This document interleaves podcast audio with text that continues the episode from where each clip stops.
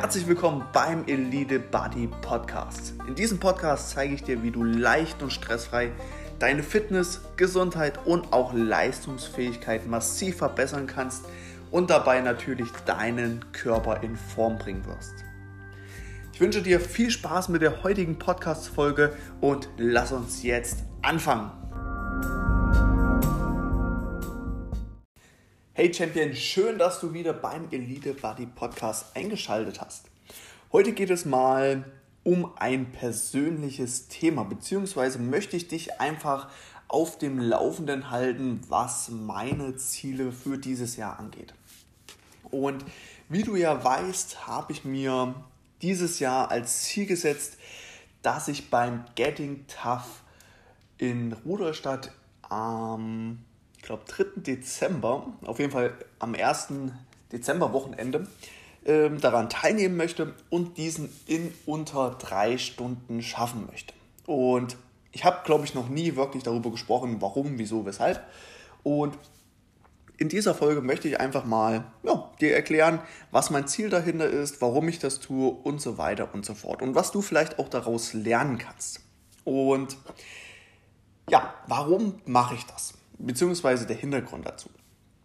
Ähm, 2017 habe ich zum ersten Mal daran teilgenommen, beziehungsweise das war auch das einzige Mal.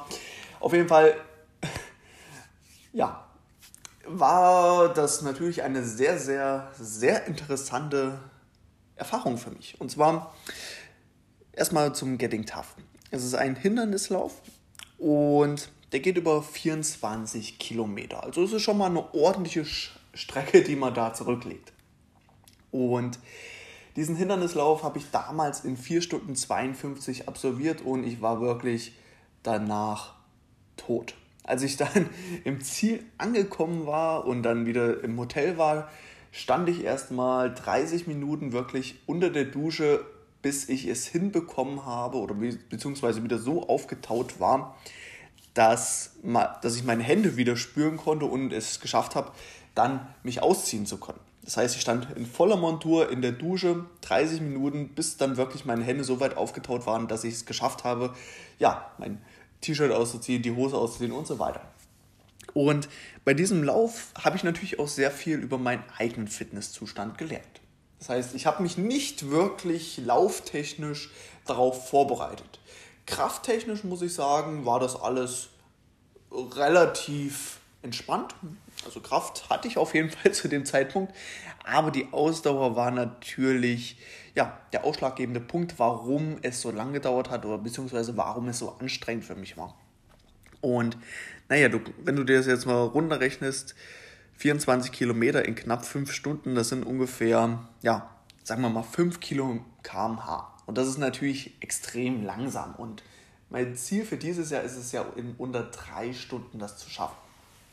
Und ja, was ist meine Strategie und wie gehe ich davor? Warum möchte ich das denn überhaupt schaffen?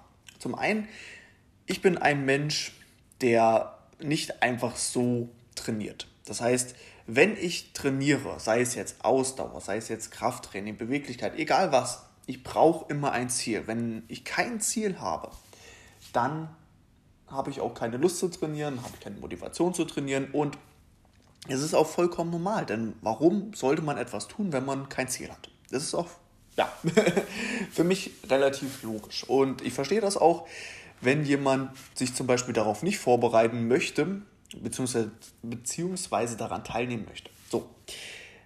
Und deswegen, ich wollte einfach, ja, meine gesamte Fitness extrem verbessern. Und deswegen habe ich mir überlegt, wo braucht man diese Fitness. Und bei so einem Hindernislauf brauchst du die Ausdauer, du brauchst die Kraft, Koordination, Beweglichkeit und so weiter. Und deswegen habe ich mir das Ziel gesetzt, dass ich daran teilnehmen möchte. Und da ich dieses Trainingsziel habe, fällt es mir auch absolut nicht schwer, dafür zu trainieren. Und warum unter drei Stunden? Gute Frage.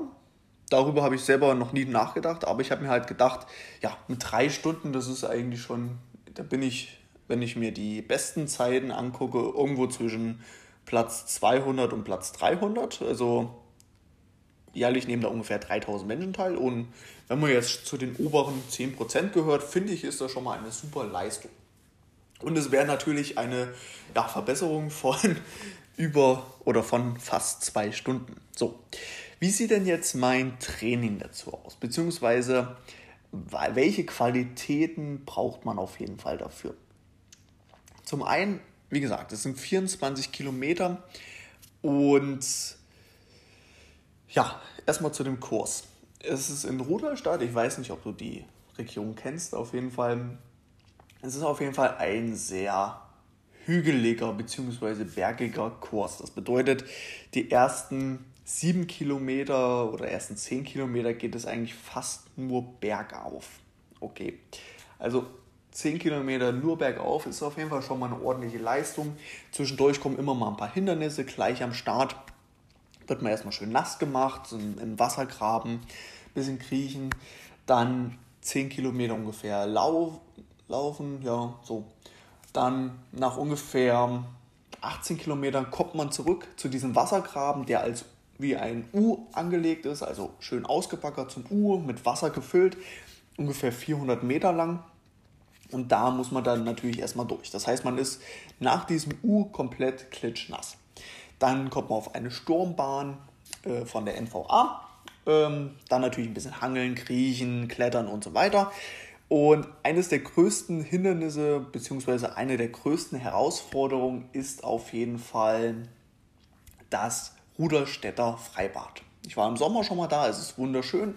Im Winter ist es natürlich nicht ganz so angenehm. Das heißt, ähm, eine Sache ist, man muss durch, unter fünf oder sechs Baumstämmen drunter durchklettern.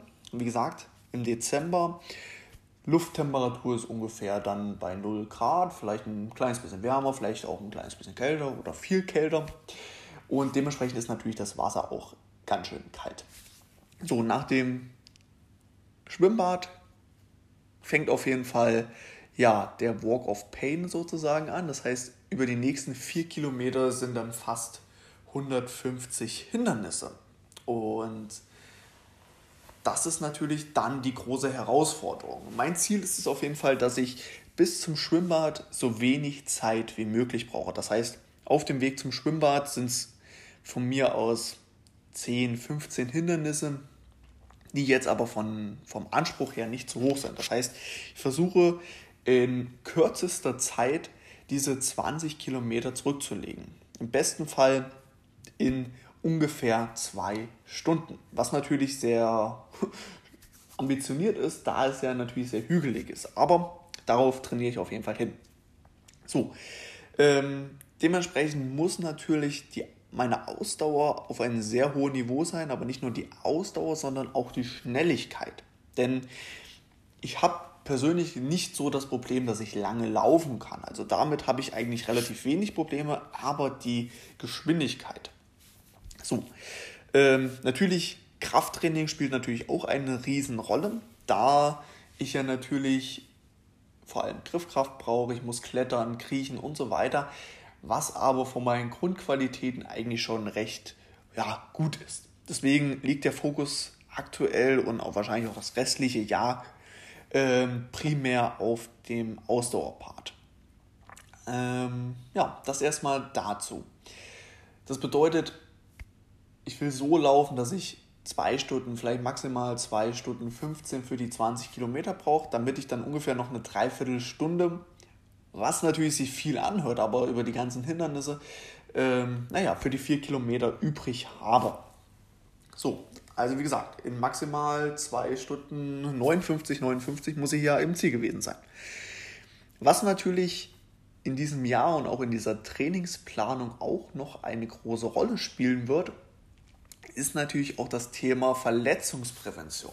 Weil jeder von uns, der schon mal viel trainiert hat, der schon mal ja, länger ähm, auf einem hohen Intensitätslevel trainiert hat, der weiß, irgendwann verletzt man sich. Und bei mir sieht es aktuell so aus, dass im Oberkörper es sieht alles super aus, aber ich habe leichte Probleme mit einem rechten Schienbein. Und zwar, ja, da habe ich natürlich die klassischen, das klassische Schienbein-Kanten-Syndrom.